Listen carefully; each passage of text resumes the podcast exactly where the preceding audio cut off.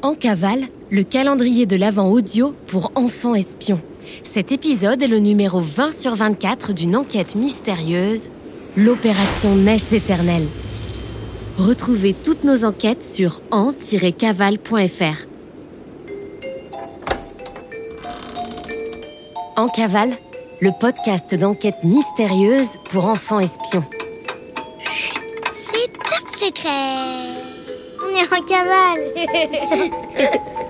On mène l'enquête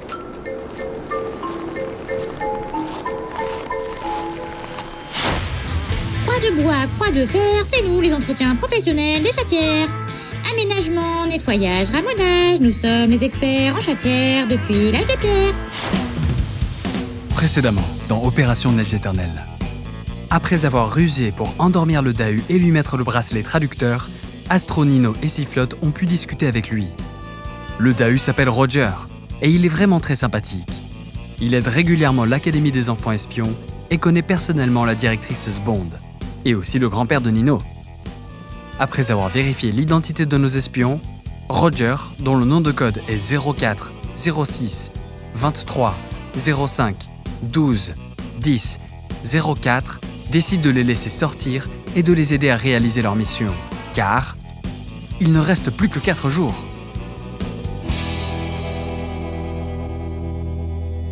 « 20 décembre, 7h32. Roger, le Dahu, a servi un solide petit déjeuner aux espions. Roger, on passe par où alors pour monter? Merci pour l'hospitalité, mais il faut vraiment qu'on arrive au sommet avant midi. On n'aura pas assez de temps pour monter l'antenne sinon. Pas de soucis les biquets, détendez-vous et finissez vos œufs truffés. Vous allez filer à la queue le le dans la chatière au fond de la grotte et vous serez au sommet dans moins de deux heures ou bien. Sifflotte est perplexe, mais ne peut toujours pas s'exprimer sans son bracelet. Alors Nino en profite pour rigoler un peu. Une chatière?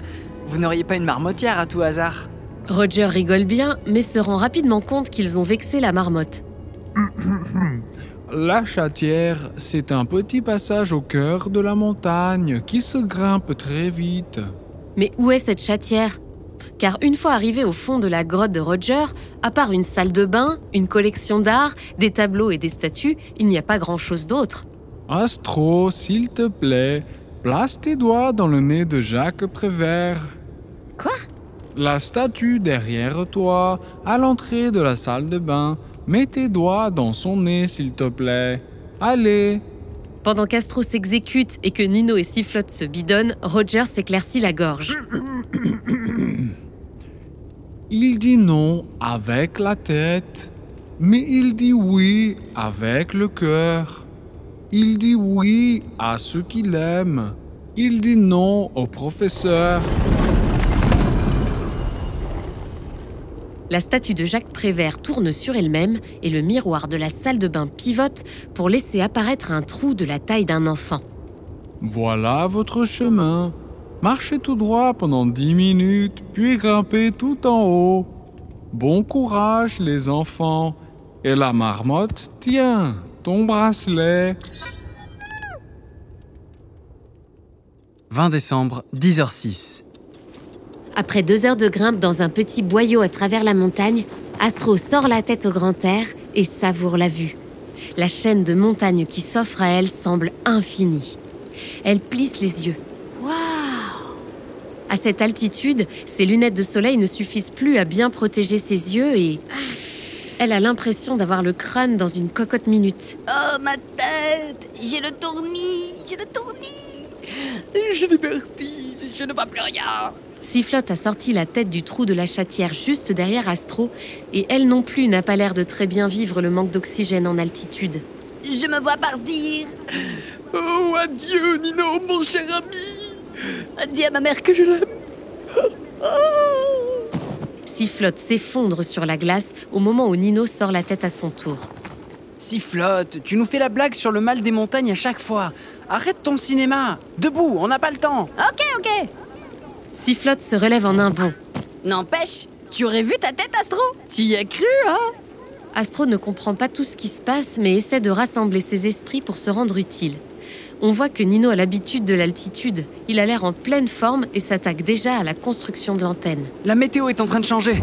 Le ciel s'est obscurci. Sifflote, on s'active. Analyse-moi le permafrost au plus vite, s'il te plaît. Analyse du sol en cours? Je pense qu'il faut que tu l'installes au pied du rocher pour éviter le risque du dégel. 20 décembre, 12h16. Les trois amis ont fini de fixer l'antenne Guidoren 3000 au pied d'un énorme rocher. Elle est très légère et ils ont utilisé d'énormes écrous pour l'arrimer solidement au sol. Génial, mission accomplie, yeah Hé hé, pas si vite Il faut qu'on l'allume maintenant. Et pour ça, il faut décoder un programme d'allumage un peu spécial.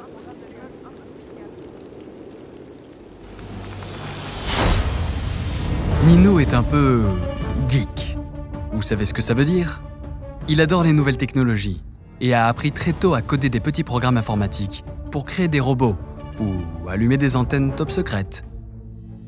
Dans son carnet, vous trouverez l'explication de son code informatique. Trois chiffres correspondent au nombre de flocons restants à la fin du programme informatique. C'est le code secret qui servira à allumer l'antenne. Écrivez les chiffres directement sur le carnet pour allumer l'antenne de Nino. Bon courage et à demain pour la suite de l'enquête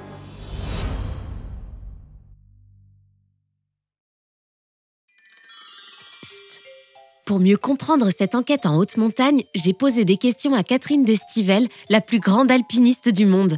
Alors Catherine, c'est quoi le permafrost? Le permafrost, c'est en gros ce qui tient la structure de la montagne. Et quand il fait très très chaud, il y a des étés où parfois dans la vallée à Chamonix, il peut faire euh, presque 30 degrés. Ça veut dire que là-haut, il fait très chaud. Et là, ça fond. Et si ça fond, euh, du coup, ces parois tombent. Et là, c'est dangereux. Donc ce jour-là, il ne faut pas y aller. C'est-à-dire qu'aujourd'hui, les guides de montagne disent qu'ils font leur saison plutôt en juin, juillet, plutôt que- qu'en août. En août, ça devient trop dangereux. Et donc, il y a des saisons maintenant euh, où, il vaut mieux euh, bah, éviter d'aller en montagne parce que le permafrost euh, fond.